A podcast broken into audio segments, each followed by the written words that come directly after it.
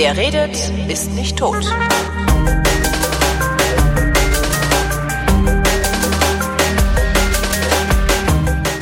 Hier ist eine weitere Folge Geschichtsunterricht der Koproduktion von Vrindt und DLF Nova und wie immer mit Matthias von Hellfeld. Hallo Matthias.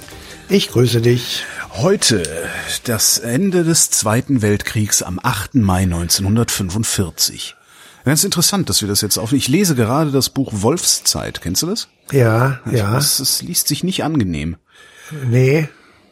War, also ich glaube auch nicht, dass der Tag wirklich angenehm war. Nee. Wir können uns das ja nicht vorstellen, weil wir ähm, bei Chips und Bier am Sofa sitzen im Jahr 2020 und äh, alles bestens ist, abgesehen mal von Corona vielleicht, aber ansonsten ähm, können wir uns das nicht vorstellen. Und am Beginn äh, der Debatte über diesen Tag ähm, würde ich ganz gerne sagen, äh, für die Deutschen war das wirklich zwiespältig. Ähm, also wer es noch nicht getan hat, möge es tun und lese äh, Ralph Giordano, die Bertinis. Dort wird erzählt, unglaublich amüsant zu lesen, obwohl es ein furchtbares Thema ist, wie die Familie von Ralph Giordano in Hamburg überlebt hat. Und zwar als jüdische Familie in Hamburg. Das heißt in Kellerlöchern, in, in Mauerspalten, hätte ich beinahe gesagt, jedenfalls wirklich unter ganz schrecklichen Umständen. Und als der am 8. Mai 1945 die Sonne über Hamburg sieht, ist das für ihn ein Tag der Befreiung. Und zwar ohne jedes ohne jede Einwendung. Das ist so. Und mit, mit ihm haben sich alle Insassen von Konzentrationslagern, alle Gefängnisinsassen, die aus politischen Motiv Gründen dort eingesperrt waren, alle Verfolgten, ähm, alle Körperbehinderten, alle Roma und Sinti, alle Homosexuellen, alle Leute, die von den Nazis verfolgt wurden, haben diesen Tag als Tag der Befreiung erlebt. Genauso werden es viele Soldaten gesehen haben, die äh, aus dieser Scheiße, in der sie sich die letzten fünf Jahre befunden haben, endlich herausgekommen sind. Ich ähm, habe da mal drüber geredet mit einem ziemlich prominenten deutschen Nachkriegspolitiker, nämlich Hans-Dietrich Genscher. Äh, der war kurz bevor das alles zu Ende ging, äh, noch eingezogen worden und war an so einem ja, in einem, ich sag mal, Studenten- oder Jugendlichen-Regiment unter der, unter dem Kommando des General Wenck. Und General Wenck ähm, ist vielleicht ein Name, den der ein oder andere kennt, der den Untergang gesehen hat von Bernd Eichinger mit Bruno Ganz als Hitler und der immer rumbrüllt, wo ist der Wenck, wo ist die Admiral, wo ist General Wencks Armee, die Berlin befreien sollten. Und äh, der General Wenck hat aber das Gegenteil gemacht. Er hat nämlich die ganzen Kinder, unter anderem Hans-Dietrich Genscher, die er da zu befehligen hatte, in einen Wald gejagt und hat gesagt, da bleibt ihr jetzt, bis alles vorbei ist und schmeißt alle eure Waffen weg. Und dann hat er dafür gesorgt, dass die in amerikanische Kriegsgefangenschaft kamen und nicht in russische. Und Wow. äh, damit ist, ist er ein Held und ähm, so, also für all diese Menschen war der Tag äh, 8. Mai 45 ein Tag der Befreiung. Und dann gab es natürlich auch ganz viele Leute, die als Kapitulation oder Niederlage diesen Tag bezeichnen. Und das waren zum Beispiel jene, die fortan nicht wieder in ihre Heimat konnten. Äh, Ich sage einfach mal Pommern, äh, Ostpreußen, ähm, Danzig, Königsberg und so weiter. Also Städte, wo früher Deutsche gewohnt haben, wo sie jetzt nicht mehr wohnen konnten. All jene haben es als Niederlage empfunden, die äh, durch die Verschiebung Polens ähm, Richtung Westen schlicht vertrieben wurden. Das waren zwölf Millionen Menschen insgesamt, im Übrigen auch Polen. Ähm, ganz kurz als Hintergrunderklärung, äh, Stalin und Hitler haben sich im August 1939 darauf geeinigt, Polen aufzuteilen in eine West- und eine Osthälfte. In der Westhälfte residierten die Deutschen in Anführungsstrichen und haben dort das Generalgouvernement eingerichtet. In diesem Generalgouvernement hat der Holocaust stattgefunden. Und im Osten rückte unter der Ägide von Herrn Khrushchev äh, die Rote Armee ein und hat dort sofort sozialistisches ähm, Leben aufgezogen. Äh, Polen selbst sozusagen gab es gar nicht mehr. Es gab natürlich noch jede Menge Polen, aber das Polen selber, so wie es früher gekannt war, das gab es nicht mehr. Dann war der Krieg zu Ende und man hätte, man hätte ja denken können, dass äh, die Russen den Teil verlassen, den sie besetzt haben und die Deutschen den, den sie besetzt haben. Das ist aber nicht so gewesen, sondern Stalin hat gesagt, ich behalte den Teil, den ich besetzt habe. Und damit Polen dann nicht allzu sehr darunter leidet, verschieben wir das einfach nach links, also Richtung Deutschland. Und dann haben sie gesagt, ja, da leben ja Deutsche. Und der Stalin gesagt, ja, dann müssen die halt verschwinden. Mhm. Und dann wurde festgehalten ähm, auf der, äh, also schon in den alliierten Kriegskonferenzen, äh, dass dann eben in einer humanitären Art, wie es hieß, äh, diese Leute da vertrieben werden sollten. Und die humanitäre Art sah so aus, dass man innerhalb von 48 Stunden äh, mit zwei Koffern pro Person äh, das Land zu verlassen hatte und 200 Kilometer weiter links äh, sich wieder ansiedeln sollte. Dort aber war alles zerstört. Und ähm, dort gab es nichts zum Ansiedeln, da wurde man einfach in Zelte gesteckt oder in irgendwelche Scheunen oder mhm. ähnliches. Also all diese Menschen, und das waren nicht wenige, haben das als Niederlage und als Kapitulation empfunden. Und natürlich gab es auch Soldaten und große Nazis, die ähm, an dem Tag, äh, ich sag mal, getrauert haben. Ähm, Na, ich könnte mir auch das vorstellen, dass weite Teile der, der deutschen Bevölkerung das als Niederlage empfunden haben, weil letztendlich. Naja. Also 1945 haben weite Teile der deutschen Bevölkerung ja, in, äh, in Bunkern gesessen. Ja. Ähm, also ob die das noch so gut gefunden haben, das wage ich mal zu bezweifeln. Mhm. Aber natürlich wird es das auch gegeben haben, keine Frage. Aber ähm, ich, ich wollte einfach nur darauf hinweisen, also wenn wir heute ähm, darüber nachdenken, dann äh, müssen wir einfach beide Seiten dieses Themas mit berücksichtigen. Und natürlich war das auch ein, ein Ende des Krieges für Europa. Also wir, das ist ja nicht nur ein deutsches Thema gewesen, es war ein europäisches Thema, weil die Deutschen überall in Europa sich festgesetzt hatten und überall dort, wo eben dieser Krieg stattgefunden hat, hörte er dann spätestens dann auf. Und äh, es begann ähm, eine Phase äh, des Nachkrieges und das war auch nicht besonders äh, schön, ähm, zumal man sich vorstellen muss, dass dieser Krieg ähm, etwas mehr als 60 Millionen Tote äh, gefordert hat, die meisten in Russland oder in der Sowjetunion damals. Ähm, und die gleiche Zahl noch einmal waren verletzt, verwaist, ähm, hatten keine Wohnung mehr, waren obdachlos, ähm, in irgendeiner Form beschädigt, sage ich jetzt einfach mhm. mal. Und äh, das sind ähm, Zahlen, die einfach dann doch schon so groß sind, dass man sich vorstellen kann, wie schwer das eigentlich gewesen ist, am 9. Mai 1945 schon wieder an die Zukunft zu denken. Und ähm, die Antwort lautet natürlich, hat kein Mensch an die Zukunft gedacht, alle haben so gehofft, dass es irgendwie weitergeht, aber äh, es, es war eine, eine wirklich eine Schreckenszeit, die danach begonnen hat, zumal ähm, äh, sich auch die alliierten Soldaten äh, teilweise wirklich nicht, nicht gut benommen haben, was man natürlich verstehen kann, wenn man das berücksichtigt oder mit, mit anrechnet, was vorher geschehen ist. Also die, die Horden von äh, Angehörigen der Roten Armee, die vergewaltigend und mordend und metzelnd äh, durch Ostdeutschland gezogen sind, das sind ja nicht irgendwelche Hirngespinste gewesen, das hat es ja gegeben. Mhm. Ähm, und dass die Leute versucht haben, in amerikanische oder englische oder französische Kriegsgefangenschaft sich zu retten, ähm, um vor den Russen Kam davon auch nicht von ungefähr. Ja, ja. ja es, so muss man das sehen und das, das hat natürlich ein ganzes Volk, ja, ich sag mal, äh, in den Wahnsinn getrieben. Und dann kommt zu allem noch dazu, dass man dann irgendwann mitbekommen hat, warum das eigentlich so ist. Also ja. man hörte von den Verbrechen der Nazis, man hörte ähm, von Konzentrationslagern, von den Vernichtungslagern. Äh, die Alliierten haben da die Leute durchgeschleust und haben denen das gezeigt. Und insofern konnte man dann nicht mehr ähm, ich sag mal, lange das Verschweigen und, und ignorieren. Man wusste es irgendwie im Hinterkopf, selbst wenn man sich gesagt hat, das kann einfach alles nicht gewesen sein. Man wusste schon, dass es genau so war. Und äh, mit dieser Bürde und mit diesem, äh, ich sag mal, gespaltenen Volk äh, ging man dann an den Neustart. Und ähm, dieser Neustart ist natürlich irgendwie gelungen, also wirtschaftlich zumal, aber ideologisch oder sozial, glaube ich, nicht so wirklich. Sozialpsychologisch, ne? So. Auch das, das ist das richtige Wort, genau. Ähm, und deswegen fand ich äh, die Rede von, von äh, Richard von Weizsäcker, der war damals Bundespräsident, 1985 äh, zum 40. Jahrestag des Endes des Zweiten Weltkrieges, die er da vom Deutschen Bundestag gehalten hat, wirklich sehr beeindruckend.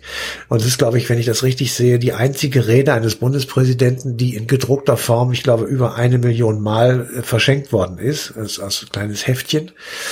Und äh, der hat also versucht, sozusagen eine Versöhnung herzustellen zwischen diesen beiden Extremen und hat versucht, für beide Seiten Verständnis zu zeigen, hat aber gesagt, wir müssen uns tatsächlich ähm, daran gewöhnen, dass diese, dieser 8. Mai ähm, ein, eine Niederlage war und wir befreit worden sind. Und wir können froh und dankbar sein, dass wir befreit worden sind von diesem Irrsinn, der eben dazu geführt hat, dass so viele Menschen getötet worden sind, dass so viel Hass und äh, Zorn in der Welt ist. Was ist denn an diesem 8. Mai eigentlich passiert? W wurde bis zum, zur letzten Minute gekämpft? Nee, ne? Doch. Das ist ja das Wahnsinnige. Ähm, Im Grunde genommen war alles schon fertig und der Krieg verloren. Das war sowieso klar. Hitler war tot. Der hat sich am 30. April umgebracht. Äh, die Führungsspitze war tot oder auf der Flucht. Ähm, also es war im Grunde genommen keiner mehr da. Und trotzdem wurde noch zehn Tage weiter gekämpft. Es sind weiterhin viele Menschen gestorben. Viele Rotarmisten bei der Eroberung Berlins wurden äh, von irgendwelchen Leuten noch beschossen. Es hat geknallt und gedonnert bis zum letzten Tage, mhm. bis eben tatsächlich die Unterschrift äh, unter der Kapitulationsurkunde getrocknet war. Und dann schwiegen die Waffen äh, zur See und auf dem Land. Und ähm, es begann dann das, was sich die Alliierten vorher schon ähm, äh, auf Yalta, also im Februar 1945, überlegt hatten. Dort gab es eine ähm, Konferenz und auf dieser Konferenz ähm, wurde beschlossen, dass wenn sie den Krieg gewinnen würden, das war da im Februar 1945 ja schon einigermaßen klar, äh, sollte Deutschland aufgeteilt werden in diese vier Besatzungszonen. Das will ich jetzt nicht alles im Einzelnen erzählen, weil ich voraussetze, dass man äh, das sozusagen weiß. Ähm, aber es wurde zudem eben, ähm, ich sag mal, festgelegt, dass man die großen vier Ds wie mhm. Dora Ds äh, durchführt. Das war die Denazifizierung, die Demilitarisierung, die Demokratisierung und die Dezentralisierung. Mhm. Ähm, die Denazifizierung war natürlich ähm, die Gerichtsverfahren, von denen der Nürnberger Kriegsverbrecherprozess natürlich der wichtigste und der größte war. Ähm, man teilte dann auf in belastete, also Aktivisten, abgesehen jetzt mal von den Hauptschuldigen, den Kriegsverbrechern, in minder belastete, Mitläufer und Entlastete und versuchte so das Volk, sage ich mal, zu klassifizieren. Das war natürlich ein Irrglaube, dass das geht, weil dort wurde gelogen, was die Balken hergaben und jeder stellte sich gegenseitig Persilscheine aus. Es wurden tatsächlich sehr viele Leute entlastet und nicht weiter verfolgt. Es wurden einige auch angeklagt und ins Gericht gesteckt, äh, in, ins ähm, Gefängnis gesteckt. Äh, in den Ostsektoren, also dort, wo die Sowjetunion das Sagen hatte, ähm, wurde härter und länger verfolgt als in den drei westlichen Besatzungszonen. Ähm, das war dann auch immer ein Streit zwischen der späteren DDR und der späteren Bundesrepublik Deutschland, dass also die einen, nämlich die DDR, sagte, wir hätten die Kriegsverbrecher alle laufen gelassen. Mhm. Ähm, und die anderen, nämlich wir, gesagt haben, ihr steckt jeden, der auch nur bis drei zählen konnte und bei den Nazis mitgemacht hat, für zehn Jahre ins Gefängnis und so weiter. Ähm, Hinterher äh, stellt sich raus, beide hatten recht. Ne? Beide hatten recht und ja, das stimmt. Und ähm, es ist auch so, dass äh, die DDR viele Nazi-Verbrecher äh, nach Westdeutschland abgeschoben hat. Dafür haben sie länger Blümchen mit H geschrieben. Also es war genügend Anlass dafür, ähm, da sich gegenseitig fertig zu machen. Das alles geht zurück auf diese Denazifizierung und den Wunsch, ähm, diese furchtbare Ideologie, äh, jedenfalls was die Personen angeht, in Anführungsstrichen auszurotten. Das zweite, was passiert ist, war die Demilitarisierung. Das heißt, die Wehrmacht und die SS wurden entwaffnet. Mhm. Und das ist auch durchgehalten worden äh, bis zur Gründung der Bundeswehr bzw. der Nationalen Volksarmee mit dem Beitritt äh, Westdeutschlands in die NATO und Ostdeutschlands in den Warschauer Pakt. Das war Mitte der 50er Jahre, also zehn Jahre lang hatte Deutschland keine eigenen Waffen und auch keine eigene Armee. Ähm, und dann gibt es zwei Dinge, die vermutlich jedenfalls für den Westen wirklich äh, das Wichtigste war, nämlich einmal die Demokratisierung, also den Aufbau von äh, zunächst einmal lokalen, dann regionalen äh, Verwaltungsstrukturen, äh, die dafür gesorgt haben, dass die Not und das Elend der Nachkriegszeit ähm, vernünftig in Anführungsstrichen gehandelt worden ist hat nicht natürlich nicht immer geklappt, aber es war jedenfalls nicht mehr sozusagen von einer Person abhängig, ähm, sondern es wurde versucht, äh, im Laufe der ersten drei, vier Jahre nach dem Krieg äh, diese Strukturen aufzubauen. Und das vierte schließlich war die Dezentralisierung. Ähm, da hat man sich gedacht, ähm, der Nazistaat war ein totaler zentraler Staat. Da mhm. ging alle Macht tatsächlich von einer Person aus oder von einer Stelle, nämlich Berlin oder Adolf Hitler. Ähm, und wir müssen, um das zu verhindern, dass es sich jemals wiederholt, genau das zerschlagen. Also müssen wir es dezentralisieren. Das kam den Deutschen auch relativ weit entgegen, weil sie nämlich immer schon dezentral waren. Wir haben ja schon öfters drüber geredet. Ja, ja über die vielen Kleinstaaten die Deutschländer und so, mhm. die Deutschländer. Und insofern ähm, war das wahrscheinlich das geringste Problem, aber äh, natürlich war das für unsere weitere Zukunft bis zum heutigen Tage gesprochen extrem wichtig, äh, dass dieses Land föderal, also dezentral organisiert ist. Ob man es tun mag oder nicht, ähm, jedenfalls äh, es wurde ähm, so gemacht. Und natürlich ähm, war vom ersten Tage an klar, dass man unter dem Wort Demokratie auch durchaus unterschiedliche Dinge verstehen konnte. Ähm, die DDR hat sich bis zum letzten Moment als demokratischer Staat verstanden. Ähm, da muss man aber das Ganze in Anführungsstrichen äh, schreiben, wenn man es aus unseren Perspekt aus unserer Perspektive der westlichen also betrifft. Und wenn es umgekehrt gesehen wurde, war die Demokratie im Westen in Anführungsstrichen zu schreiben. Ähm, die äh, ich sag mal, die treibende Kraft hinter den jeweiligen Blöcken war natürlich auf der einen Seite die Sowjetunion, auf der anderen Seite die drei westlichen Alliierten. Ähm, und die haben das dann so gemacht, wie sie es selber für am richtigsten äh, erachtet haben. Und die DDR war formal auch dezentral. Es gab auch in der DDR Länder, aber die hatten nichts zu sagen. Mhm. Und es gab auch in der DDR Parteien, aber die hatten auch nichts zu sagen. Und insofern war das eben eine Dezentralisierung à la Sowjetunion. Und bei uns war es eine Dezentralisierung à la westliche Welt, Amerika und so weiter. Ähm, die uns aber relativ früh schon auch Mitbestimmungsrechte eingeräumt haben. Ne? Es ist jetzt nicht so, dass sie gesagt haben, äh, wir sagen, also Moskau sagt, was getan wird, beziehungsweise Alliierte Kontrollrat sagt, was getan wird, sondern ähm, die Alliierten haben relativ früh schon gesagt, okay, sagt uns, was ihr haben wollt, und dann verhandeln wir das. Ja, also der Alliierte Kontrollrat, das ist eine Kopfgeburt gewesen, die nicht funktioniert hat. Ah, okay. Äh, der hat Mir fiel jetzt keine andere ganz, Instanz nein, nein, ich weiß, das war ja auch die gemeinsame Instanz. Also sie hatten sich überlegt, es gibt vier äh, Besatzungszonen, also französisch, britisch, amerikanisch auf der westlichen und sowjetisch auf der östlichen Seite. Daraus wurde dann später die Trennung durch die Demarkationslinie, also die Berliner Mauer und die Trennung zwischen DDR und BRD ähm, mit Stacheldraht und Schießanlage. Mhm. Ähm, und äh, selbstverständlich haben äh, auf den beiden Seiten die jeweiligen, ich sag mal, Supermächte ihre Einflüsse geltend gemacht. Und insofern ähm, hat die Sowjetunion der DDR relativ wenig Spielraum gelassen währenddessen die westlichen Alliierten der Bundesrepublik am Anfang auch keinen Spielraum gelassen haben, aber im Laufe der 50er Jahre, ich sage mal, eine allmähliche Zurückgewinnung der Souveränität erlaubt haben. Gleichwohl, und das muss man wirklich ganz eindeutig festhalten, bis zum 2 plus 4 Vertrag äh, im September 1990 war die Bundesrepublik ein eingeschränkt souveräner Staat. Mhm. Ähm, und das wurde erst dadurch eben gelöst und wieder zur Vollsouveränität durch diesen Vertrag mit den vier alliierten Siegermächten des Zweiten Weltkrieges. Und ähm, man kann, glaube ich, sagen, dass die DDR noch weniger Souveränität hatte, also noch stärker eingebunden war in die ähm, Richtlinien des Warschauer Paktes beziehungsweise des Comic-Con oder eben der Sowjetunion. Mhm.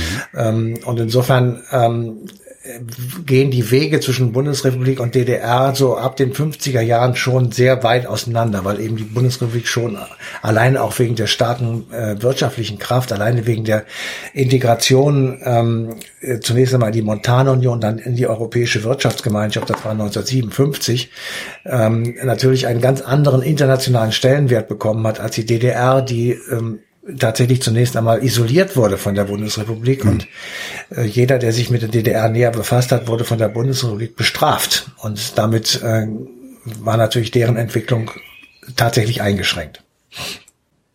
Matthias von Hellfeld, vielen Dank. Gerne.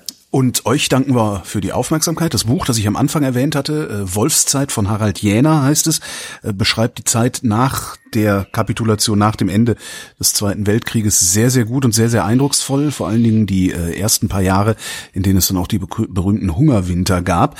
Und ähm, es gibt noch einen Verweis, beziehungsweise einen Hinweis, und der äh, richtet sich auf den 4. Mai 2020, denn da gibt's die passende Ausgabe Eine Stunde History auf DLF Nova.